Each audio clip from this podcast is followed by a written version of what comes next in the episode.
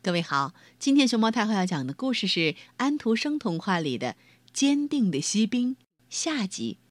它的作者是丹麦的克里斯蒂安·安徒生，叶君健翻译，海燕出版社出版。关注微信公众号和荔枝电台“熊猫太后摆故事”，都可以收听到熊猫太后讲的故事。昨天我们讲到，一条腿的锡兵意外开启了一场水沟里的纸船旅行冒险。他乘着纸船流进一条很长很宽的下水道里去，四周一片黑暗，仿佛他又回到他的匣子里去了。我倒要看看，究竟会流到什么地方去。他想。嗯，对了对了，这是那个妖精在捣鬼。啊，假如那位小姐，那位跳舞那么漂亮的小姐坐在船里的话，就是再加倍的黑暗，我也不在乎。这时，一只住在下水道里的老鼠来了。吱吱吱吱吱，你有通行证吗？老鼠问。把你的通行证拿出来。可是锡兵一句话也不回答，只是把自己手里的毛瑟枪握得更紧。船继续往前疾驶，老鼠在后边跟着。乖乖，请看他那副张牙舞爪的样子。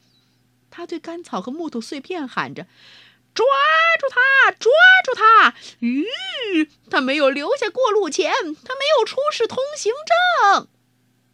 哇！可是激流越翻越大，在下水道的尽头，锡兵已经可以看得到前面的阳光了。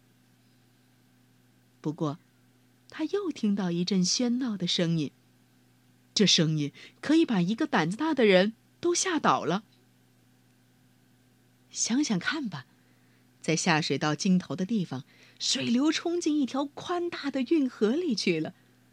这对他来说是非常危险的，正好像我们被一股巨大的瀑布哗冲下去一样。现在，他已经流进了运河，没有办法止住了，船一直冲到外面去。可怜的锡兵只有尽可能的保持平衡，努力站稳。他把自己的身体直直的挺起来，谁也不能说他曾经把眼皮眨过一下。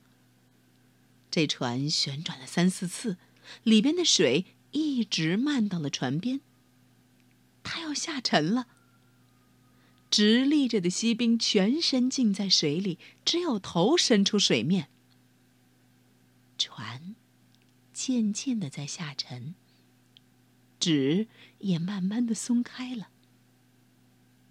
水现在已经淹到锡兵的头上了，他不禁想起了那个美丽的、娇小的舞蹈家。哦，他永远也不会再见到他了。这时，他耳朵里响起了这样的话：“冲啊，冲啊！你这战士，你的出路。”只有一死。现在纸已经破了，锡兵也沉到了水底。不过正在这时候，一条大鱼忽然把它 吞到肚子里了。哦，大鱼肚子里是多么黑暗呢？比在下水道里还要糟，而且空间是那么狭小。不过，锡兵是坚定的。就是当他直直的躺下来的时候，他仍然紧紧的扛着他的毛瑟枪。这鱼东奔西撞，做出许多可怕的动作。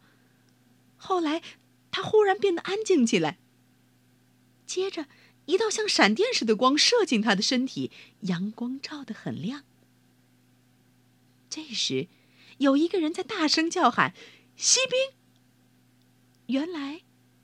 这条鱼已经被捉住，送到市场里卖掉，带进厨房里来，而且女仆用一把大刀子把它剖开了。他用两个手指把锡兵拦腰掐住，拿到客厅里来。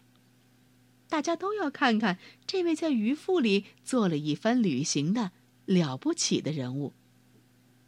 不过锡兵一点儿也没有显出傲慢的神气。他们把它放在桌子上，在这儿。嗨，世界上不可思议的事情也真多。锡兵发现自己又来到了他从前的那个房间。他看到从前的那些小孩，看到桌子上从前的那些玩具，还看到那座美丽的宫殿和那位可爱的娇小舞蹈家。他仍然用一条腿站着，他的另一条腿仍然是高高的翘在空中。也是同样的坚定呐。这种精神使锡兵受到感动，他简直要流出稀眼泪来，但是他不能这样做。锡兵望着小舞蹈家，小舞蹈家也望着锡兵。但是他们没有说一句话。正在这时候，有一个小孩子拿起锡兵来，把他咚扔进火炉里去了。他没有说明任何理由。这，当然又是鼻烟壶里的那个小妖精在捣怪。锡兵站在那儿。全身亮起来，同时他也感到一股可怕的热气。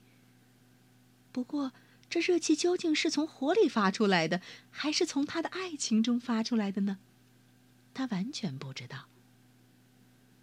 他的一切光彩现在都没有了，这是因为他在旅途中失去了呢，还是悲愁的结果？谁也说不出来。他望着那位娇小的姑娘，而她也在望着他。锡兵觉得他的身体在慢慢的融化，但是他仍然扛着枪。锡兵坚定的站着不动。这时，门忽然开了，一阵风跟着闯进来。吹起这位小姐，她就像希尔菲德一样飞向火炉，飞到锡兵的身边去，化为火焰，立刻不见了。